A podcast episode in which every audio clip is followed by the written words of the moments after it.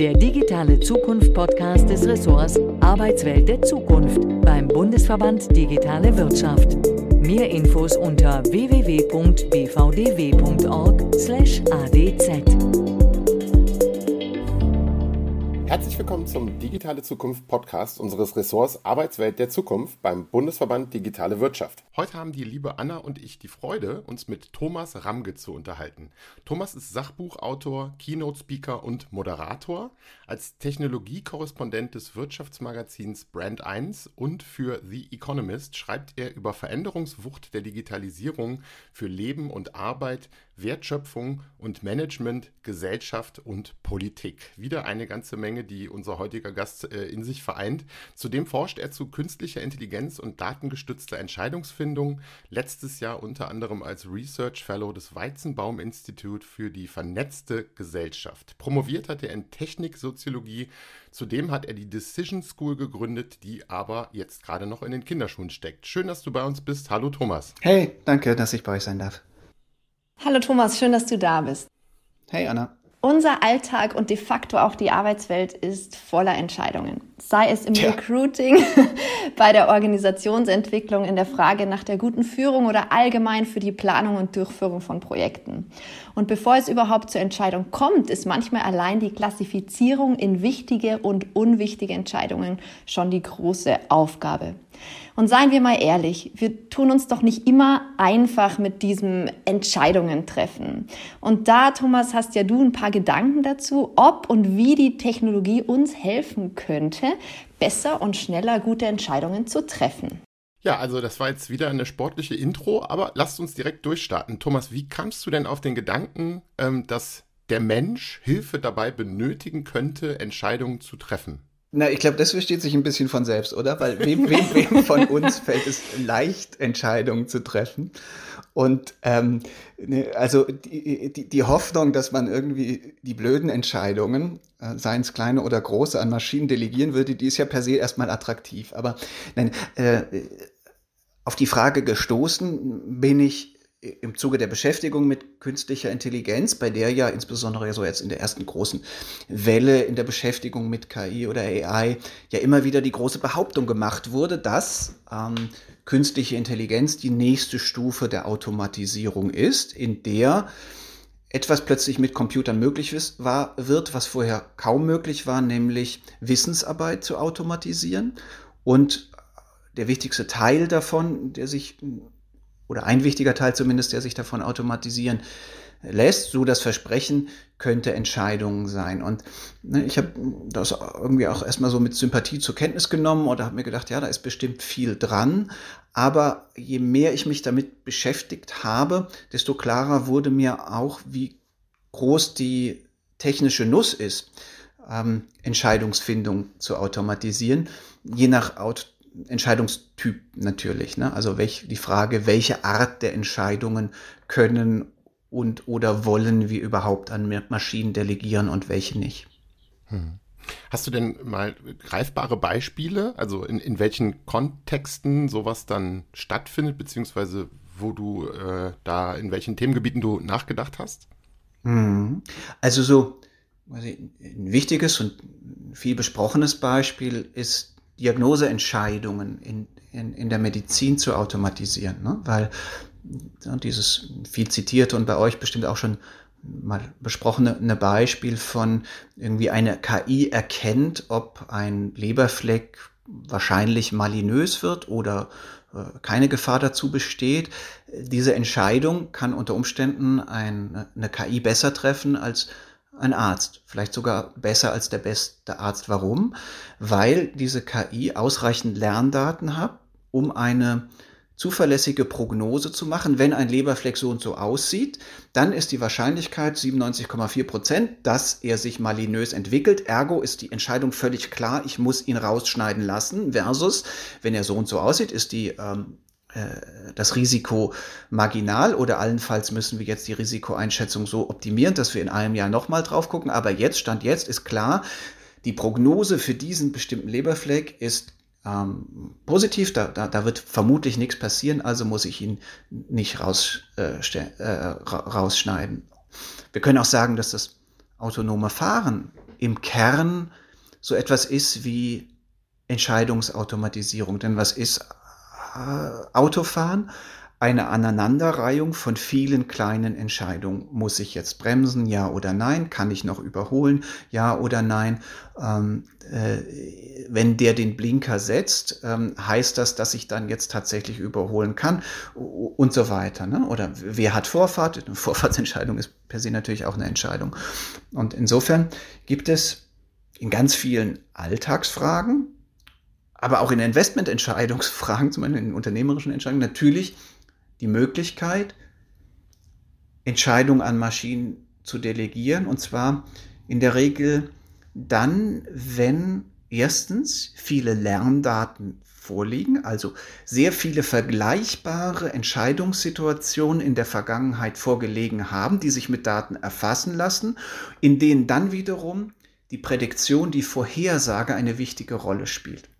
Und wenn diese beiden ähm, Voraussetzungen gegeben sind, enger Entscheidungskontext, viele Lerndaten und Prognose spielt eine wichtige Rolle, dann können wir in der Regel intelligente Maschinen oder sogenannt intelligente Maschinen, besser äh, benannt als aus Daten lernende Maschinen, tatsächlich dazu nutzen, entweder uns bei der Entscheidung assistieren zu lassen oder wenn wir wissen, die Maschine entscheidet statistisch eh viel besser als wir, die Entscheidung auch ganz an die Maschine zu delegieren. Mhm, super.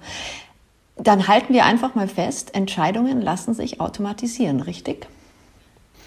Nö, das halten wir mal nicht fest, sondern wir sagen, manche, manche Art der Entscheidungen lassen sich delegieren, sondern wir halten jetzt erstmal fest, verdammt, Entscheidungen zu treffen bleibt verdammt schwierig.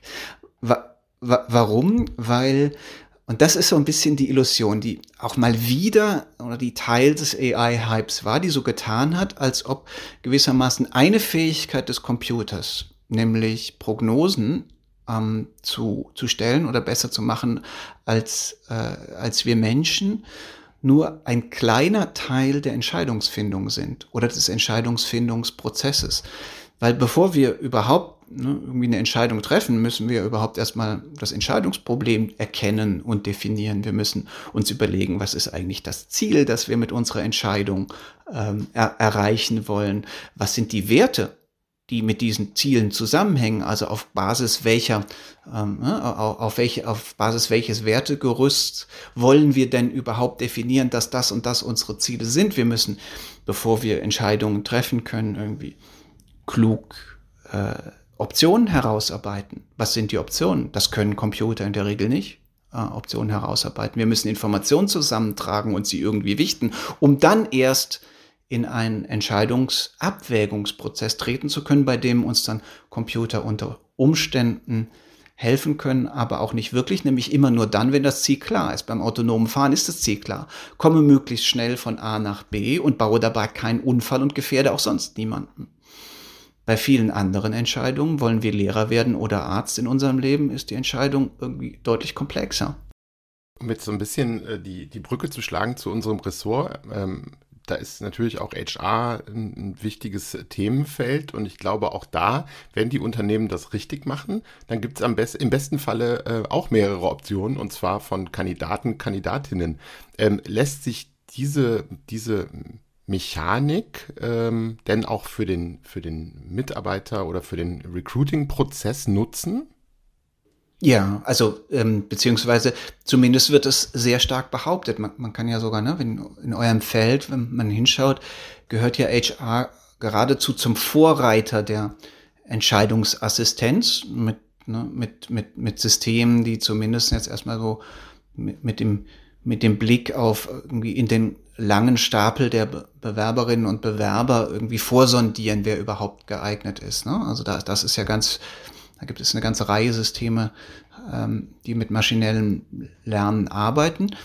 Oder auch noch einen Schritt weiter. Es gibt, es gab in Großbritannien mehrere Versuche, wo man versucht hat, mit Bots, mit HR-Bots Teams zusammenzustellen, indem man geschaut hat, ne, wir, wir, wir, wir, wir kennen irgendwie die Qualifikationen, den Werdegang, die Selbsteinschätzung, vielleicht auch sowas wie psychometrische Daten von, von, von Personen, die Teil eines Teams werden sollen. Und dann hat man irgendwie einen Kandidatenpool und dann schaut irgendwie ein lernender Algorithmus nach für eine bestimmte Aufgabe, was wäre das ideale Team, mit dem idealen Mix aus, aus Kompetenzen. Und siehe da, es gibt zumindest Versuche, da haben dann solche Bots irgendwie, äh, wenn dann diese Teams äh, irgendwie so Testaufgaben gestellt bekommen haben, Teams zusammengestellt, die die Aufgaben besser gelöst haben als Teams, die von irgendwie erfahrenen HR-Managern zusammen, zusammengestellt wurden.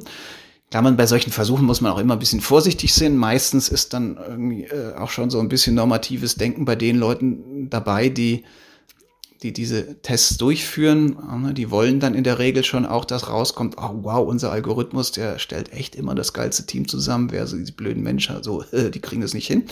Aber nichtsdestotrotz, ich würde sagen, ne, ähm, die meisten Applikationen in HR haben im Kern den Versuch eingebaut, Entscheidungen, HR-Entscheidungen zu automatisieren oder zumindest Entscheidungen vorzubereiten. Und insofern würde ich fast sagen, dass, dass euer Feld ähm, ja da eher zu den Vorreitern gehört, vielleicht noch nicht in den Ergebnissen, aber zumindestens was die Anzahl der Versuche angeht, diese Technologie dort, dort einzusetzen oder um es noch ein bisschen größer zu fassen, dieses Versprechen, ähm, von AI, der Automatisierung, ähm, dritten Stufe der Automatisierung, ist ja im Kern nichts anderes als das Versprechen, Wissensarbeit teil zu automatisieren.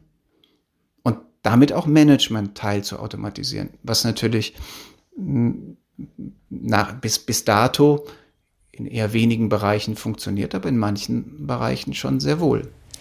Thomas, du hast gerade auch schon von HR-Bots gesprochen.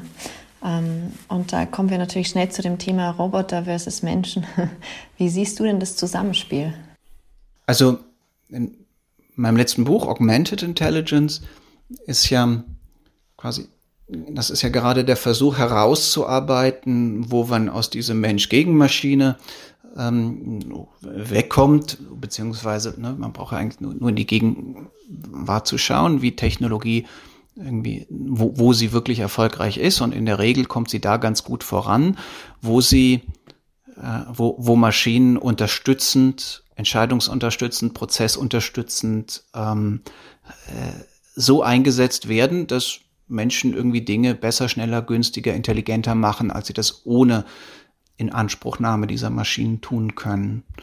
Und äh, bei der Entscheidungsautomatisierung wäre gewissermaßen die Logik zu, zu schauen, wo gibt es, wie eben angesprochen, Prozesse, eng gefasste Entscheidungsprobleme, wo es total sinnvoll ist, das zu delegieren, um mehr Zeit zu haben für die schwierigen Entscheidungen oder für die Entscheidungen, die bei denen Maschinen bis dato kaum unterstützen können und das wahrscheinlich auch in Zukunft nicht können oder auch sich bessere Gedanken darüber zu machen, was ist eigentlich das Ziel unserer Entscheidung, was ist das Entscheidungsproblem. Ja. Genau. Genau, du hast ja in deinem Buch Augmented Intelligence von, also in deinem von Augmented Intelligence gesprochen und nicht mehr um Artificial wie in, in Mensch und Maschine. Ne? Ähm, magst du da vielleicht noch mal so ein bisschen erklären, was, sich, was hat sich da geändert für unsere Zuhörer?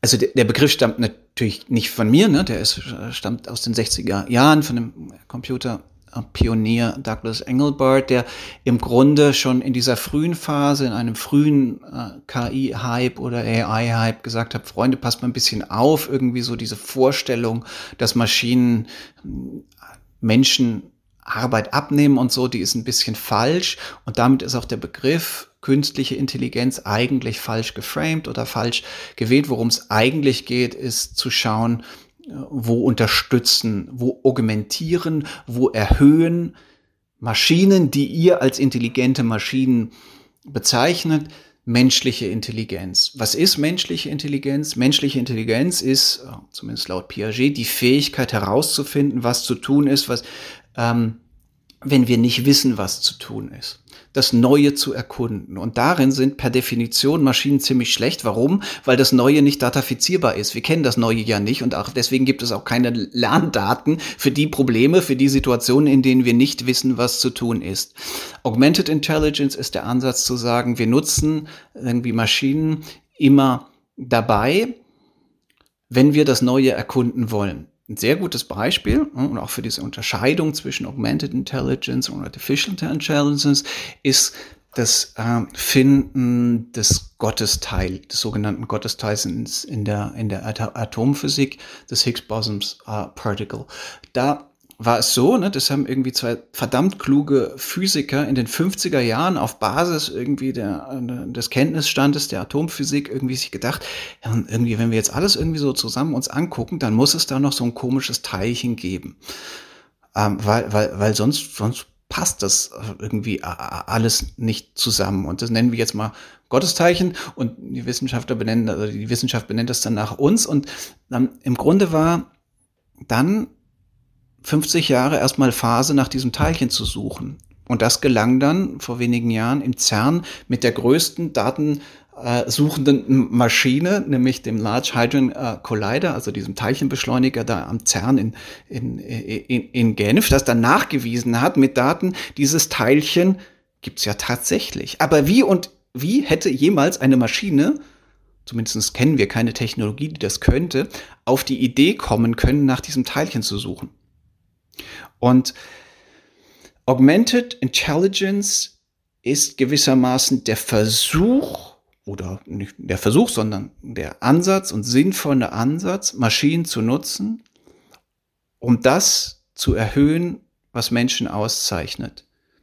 Die Welt voranzubringen mit ihrer Neugier, mit dem Vortasten, Ausprobieren, wissenschaftlichen Erkunden von Möglichkeiten, die wir bis dato nicht kennen. Und das, diese Aufgabe, die werden uns Maschinen nicht abnehmen, so wie Artificial, zumindest so der radikale Teil der Artificial Community, äh, Intelligence Community immer behauptet hat, sondern ähm, wir werden das Denken und einen wesentlichen Teil der Entscheidungsfindung auch in Zukunft noch leider oder vielleicht auch eher zum Glück, das wäre zumindest meine Haltung dazu, selbst übernehmen müssen. Und insofern ist Augmented Intelligence auch der Versuch von diesem äh, quasi diesen, dieser übertriebenen Erwartungshaltung an aus Daten lernende Systeme, so-called Artificial Intelligence, endlich wegzukommen und zurückzukommen zu der richtigen oder in meiner Wahrnehmung deutlich praktisch praktikableren Haltung des sinnvollen Einsatzes von digitaler Technologie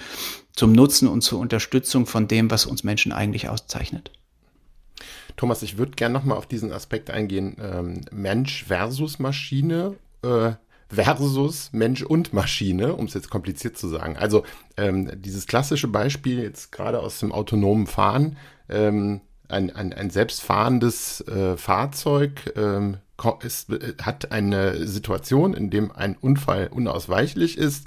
Jetzt sehr plastisch. Links stehen irgendwie die, die, die Gruppe von drei jungen Menschen, rechts steht die 85-jährige ältere Dame. Ähm, und worauf ich hinaus will, kannst du dir denken, so dieses ganze Thema der ethischen, diese ethische Komponente, die in diesen Entscheidungen enthalten ist, denkst du, dass wir irgendwann an den Punkt kommen, dass Technologie auch ethisch korrekte, wie auch immer man das definiert, Entscheidungen treffen kann? Oder glaubst du, dass das immer nur im Zusammenspiel Mensch und Maschine funktionieren kann? Also die, die Werte und die Ziele einer an Maschinen delegierten Entscheidung können natürlich nur von Menschen gesetzt werden. Und bei, ne, bei diesem Trolley Car Beispiel, was du gerade genannt hast, gibt es im Kern eine, zumindest für Deutschland, irgendwie eine klare ähm, äh, Re Re Regelung gemäß dem Ethikrat ähm, äh, für autonomes Fahren, Ethikkommission für autonomes Fahren. Das ist, dass in so einer Situation eigentlich nur ähm, der Zufallsgenerator entscheiden kann. Warum? Weil wir dürfen menschliches Leben nicht gegeneinander verrechnen, zumindest nicht in einer äh, in einem zivilen Umfeld, also quasi im Kriegsfall. Da darf der darf ein General entscheiden. Ich irgendwie opfere jetzt fünf Soldaten, weil ich dadurch 100 retten darf. In einer zivilen Ordnung ist das äh, zumindest auf Basis unseres Grundgesetzes und auf unser äh, quasi auch vermutlich konsensual in der Regel nicht möglich, sondern äh, wir, wir können es nicht gegeneinander verrechnen und deswegen darf nur der Zufall entscheiden. Aber selbst das ist natürlich moralisch eine erhebliche Verbesserung zum Ist-Zustand. Ne? Weil jetzt optimiert ja der SUV-Fahrer es zumindest mal so, dass er das Fahrzeug nicht gegen den Betonpfeiler steuert und sich selbst gefährdet. Das würde der Zufallsgenerator äh, natürlich mit einbeziehen. Ne? Also so, wenn du das Trolley Car weg von der Ich-Optimierung des Fahrers mal, mal einbeziehst. Und im Übrigen, und das ist ganz spannend, also insbesondere an diesem Beispiel, aber es lässt sich auch auf viele andere übertragen, ist es eigentlich der falsche Blick auf die Dinge. Weltweit haben wir zurzeit 1,25 Millionen Verkehrstote weltweit. Ja, also der Mensch hat äh, in seiner Geschichte und beweist täglich, dass er eigentlich nicht fähig ist, Auto, Auto zu fahren. Und, äh, sondern es ist ja völlig klar, dass es so etwas gibt wie einen moralischen Imperativ, so schnell wie möglich verdammte Hacke uns Menschen vom Lenkrad wegzubekommen, weil natürlich werden autonome Fahrzeuge sicherer fahren können als wir selbst die fahren ja nun mal nicht besoffen und die daddeln ja auch nicht am Handy, während sie fahren. Außerdem kann man sie auch irgendwie so programmieren, dass sie nicht so aggressiv sind wie testosterongesteuerte Mercedes-Fahrer. Ne? Also ähm, insofern, wenn du über Ethik redest, um es ein bisschen vom Anekdotischen wegzukriegen, ist völlig klar, natürlich müssen wir Menschen uns darauf einigen, was die Zielsteuerung der Systeme sind, an die wir Entscheidungen delegieren.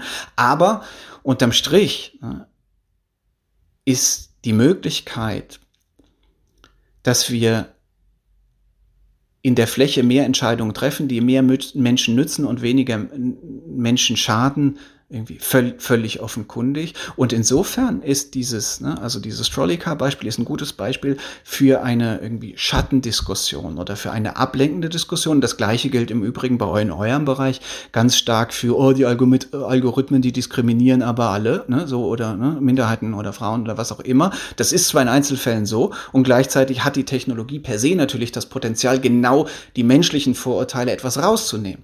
Ne? Ein Roboboss kann ja viel neutraler, viel fairer unter Umständen entscheiden als der Boss, der irgendwie keine Frauen mag oder keine Minderheiten mag oder äh, wen auch immer nicht mag. Und äh, äh, ne, mit einer mit einem solide programmierten System, was äh, auf geprüften Daten, mit geprüften Daten trainiert wird, kann es uns ja gerade gelingen, die Schwächen menschlicher Entscheidungsfindung zu reduzieren. Und ich finde, ne, ganz, ganz viele Diskussionen, Trolley Car oder Diskriminierung durch Algorithmen und so, sind im Kern falsch geframed. Super spannend, Thomas. Und äh, ich kann es ja kaum mehr erwarten, dass wir endlich alle autonom fahren und wir diese ganzen Systeme überall nutzen, weil sie, glaube ich, einfach so einen riesen Mehrwert für uns bringen. Trotzdem ähm, überlege ich mir manchmal so, wenn Leute mich fragen, Anna, kannst du dich gut entscheiden oder schnell, würde ich immer sagen, ja, super, total gut. Ich entscheide mich eigentlich immer relativ schnell, weil ich auch oft so ein aus dem Bauch heraus Entscheider bin. So, ob das gut oder schlecht ist, aber gleichzeitig, wenn du mich fragen würdest, so was sind deine größten Learnings der letzten Jahre, würde ich sagen, immer wenn ich mich irgendwie für Dinge entschieden habe und nicht auf mein Bauchgefühl gehört habe. Ich weiß, Bauchgefühl oder am Ende ist es unser Hirn, das entscheidet, aber es sind ja doch eher manchmal so irrationale, emotionale ne, oder so ähm, Entscheidungsfindungsprozesse, die, glaube ich, schon auch ein Stück weit wichtig sind und gut sind.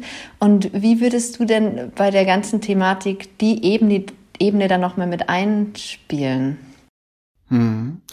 Äh, müssen wir genau hinschauen. Also, wir müssen erstmal unterscheiden, was sind emotionale Entscheidungen, zum Beispiel raus aus, aus, aus, aus einem Affekt heraus, ne, ganz schnell getroffene Entscheidungen, und jene, die in der Regel unter, ne, unter der Rubrik Bauchentscheidungen, äh, intuitive Entscheidungen oder so fallen. Und vermutlich hast du die guten Entscheidungen, die mit Intuition getroffen wurden, nicht spontan getroffen und nicht aus einer Emotion heraus, sondern intuitiv. Und intuitive Entscheidungsfindung ist per se erstmal ne, Kognitionswissenschaften nicht definiert als irgendwie so aus dem Impuls heraus, sondern du hast die Nacht drüber geschlafen und hast damit deinem Körper, und zwar in der Verbindung aus Geist und äh, Neuronen, die sich tatsächlich im Darmbereich äh, befinden, er, erlaubt, Muster zu erkennen und zu verarbeiten. Intuitive Entscheidungsfindung ist keine irrationale Entscheidungsfindung, sondern es ist nur eine, in der unser Gehirn evolutionär gelernt hat, Muster zu erkennen, die sie nicht bewusst erkennt, sondern die sie unterbewusst verarbeitet.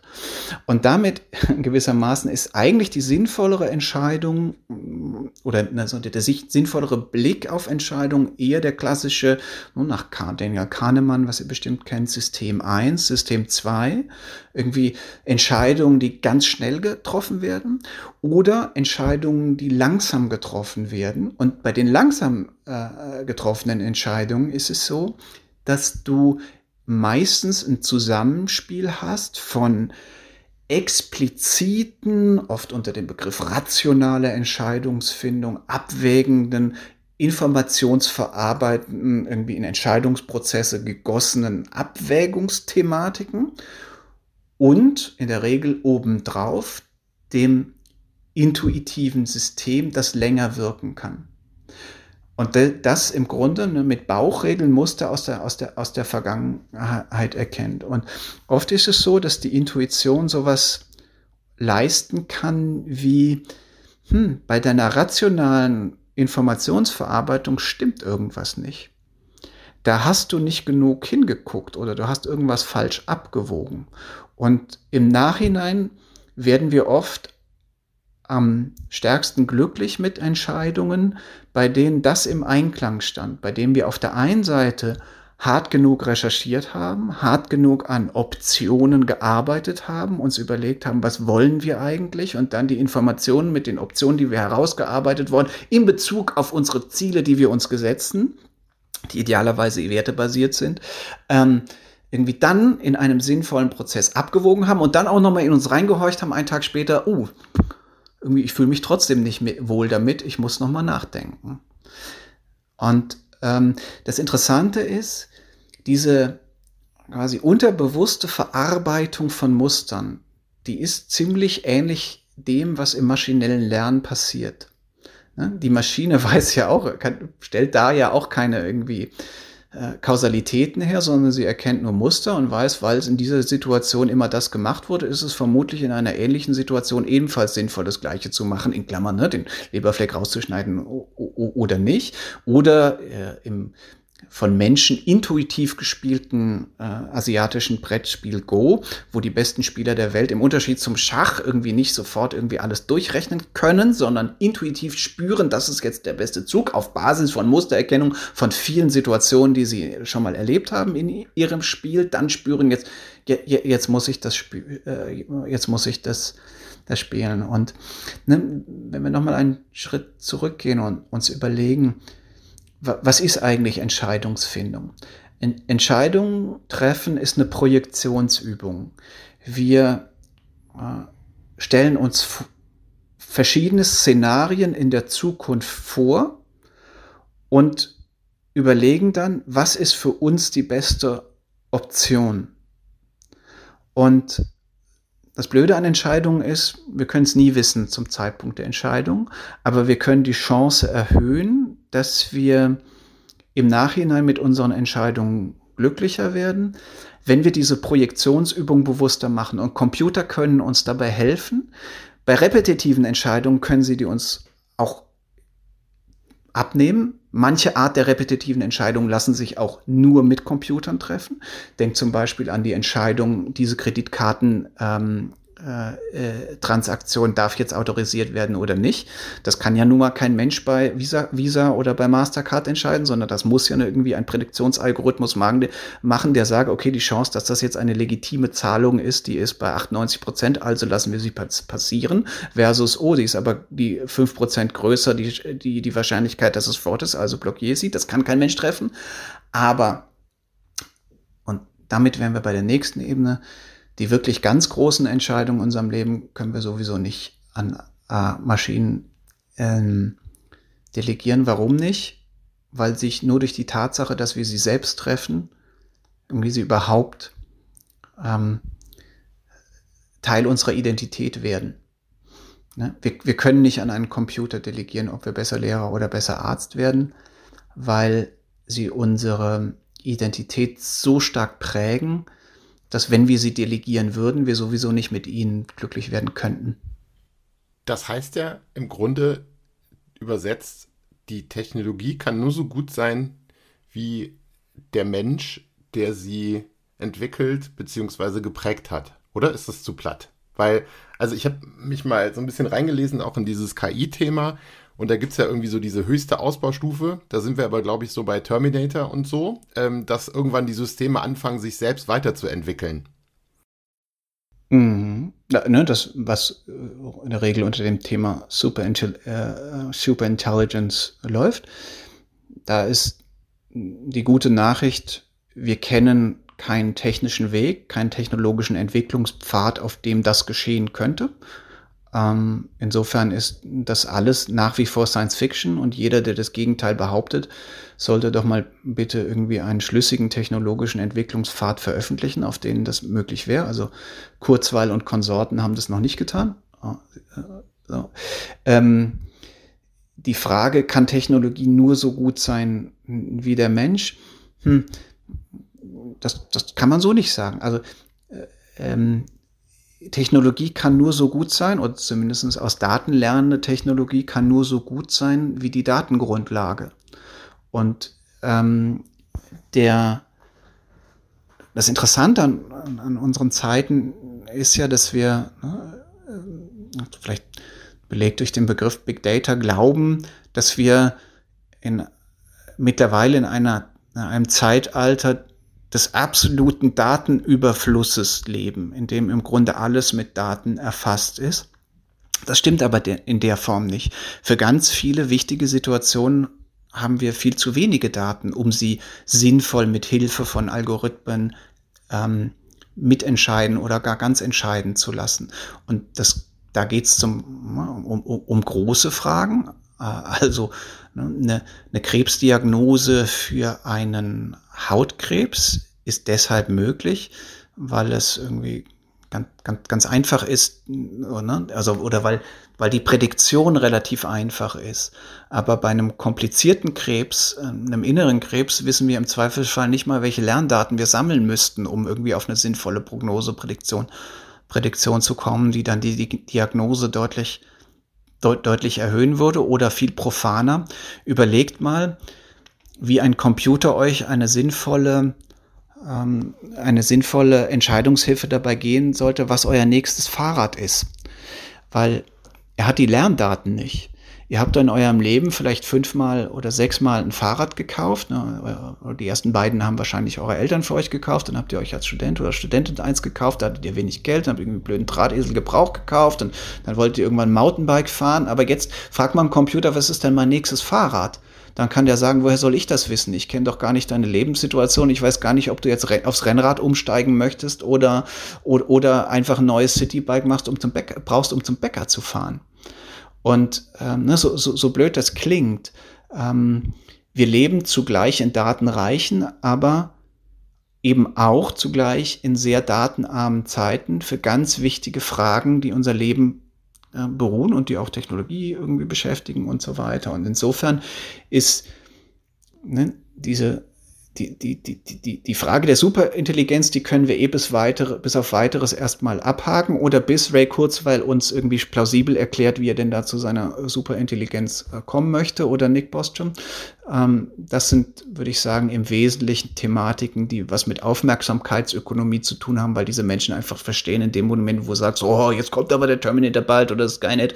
Oder auch die Utopie, ne, irgendwie so, äh, äh irgendwie die, die Mensch-Maschine-Fusion, die uns das ewige Leben äh, irgendwie erbringt, dann kannst du halt super Sachbücher mitverkaufen. Wissenschaftlich ähm, lässt sich das, das alles nicht beweisen, aber umgekehrt hat der Begriff künstliche Intelligenz und deswegen, entschuldige bitte, wenn, wenn, dass ich nochmal zurückkomme auf deinen Hinweis, Technologie kann nur so gut sein wie der Mensch, hat der Begriff künstliche Intelligenz irgendwie in sich ja auch die umgekehrte Ambivalenz. Auf der einen Seite ähm, äh, deutet er irgendwie, überschätzt er das, was Maschinen können. Auf der anderen Seite unterschätzt er es aber auch, weil künstliche Intelligenz ja im Begriff bereits auch irgendwie impliziert, als ob Maschinen den Limitationen, in das menschliche Gehirn unterliegt, ebenfalls unterliegen würde. Und das ist natürlich nicht so.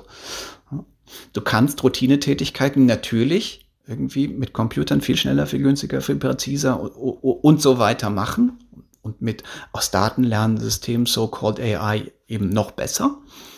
Und deswegen kann in für vielen Bereichen natürlich KI viel intelligenter sein als Menschen, sofern du unter Intelligenz Dinge fasst, die irgendwie früher nur Menschen konnten, aber heute auch Maschinen können, aber was sie niemals können werden, oder zumindest auf absehbare Zeit und soweit wir ähm, äh, nicht irgendwie technologische Durchbrüche erleben, die wir heute noch nicht kennen, was sie nicht können können, ist mit datenarmen Situationen umgehen.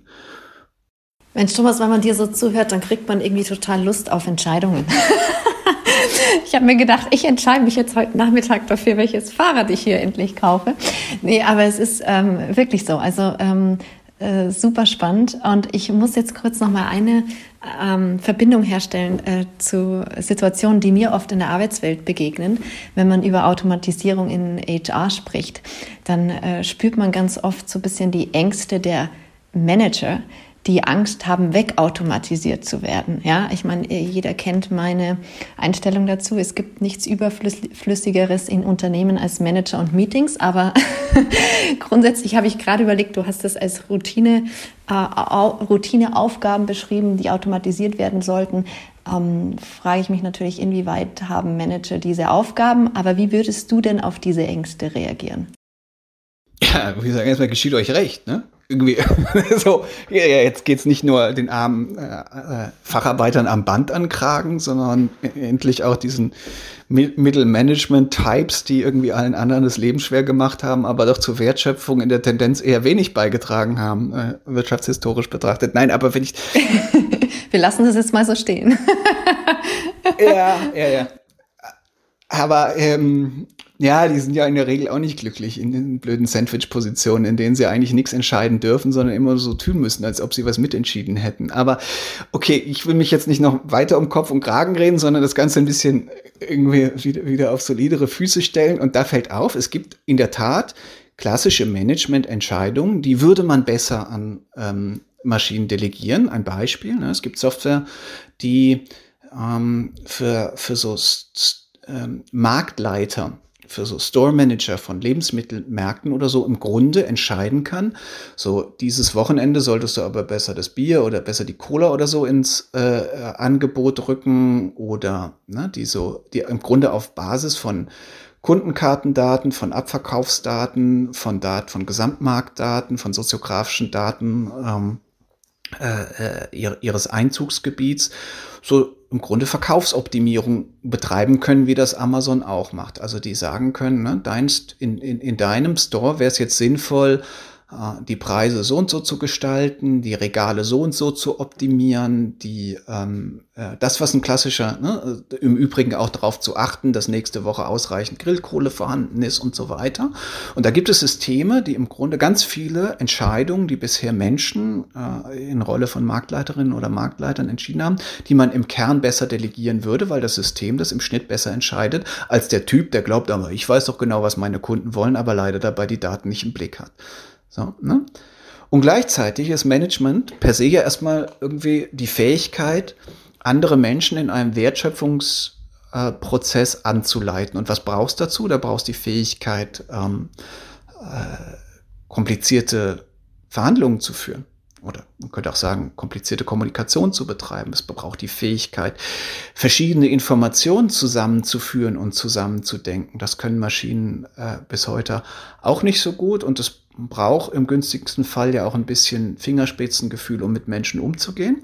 Da sehen wir eine gewisse Ambivalenz, weil ne, äh, es kommt ja nicht von ungefähr, dass so viele Menschen mit den, ihren Führungskräften nicht, nicht zufrieden sind. So. Ähm, also da müssten zumindest Führungskräfte erheblich zulernen und vielleicht wäre die Einfalls, Einfallsschneise des Computers da gar nicht, gar nicht so klein zu sagen, hm, irgendwie so das, was klassisch unter dem Begriff Motivation schaffen und so, glaube ich, natürlich eh nicht so dran, ist ja eh ein Mythos, aber ähm, so, also zumindest nicht Demotivation schaffen, da könnten Maschinen unter Umständen besser sein als, äh, als, als Menschen. Aber nichtsdestotrotz bleibt es natürlich so, dass ganz viele, insbesondere die Fähigkeit, Neues zu erkunden, sei es klassisch im Innovationsbereich, sei es im Sinne von neue Märkte erkunden, neue Lösungen für neue Märkte finden und so weiter.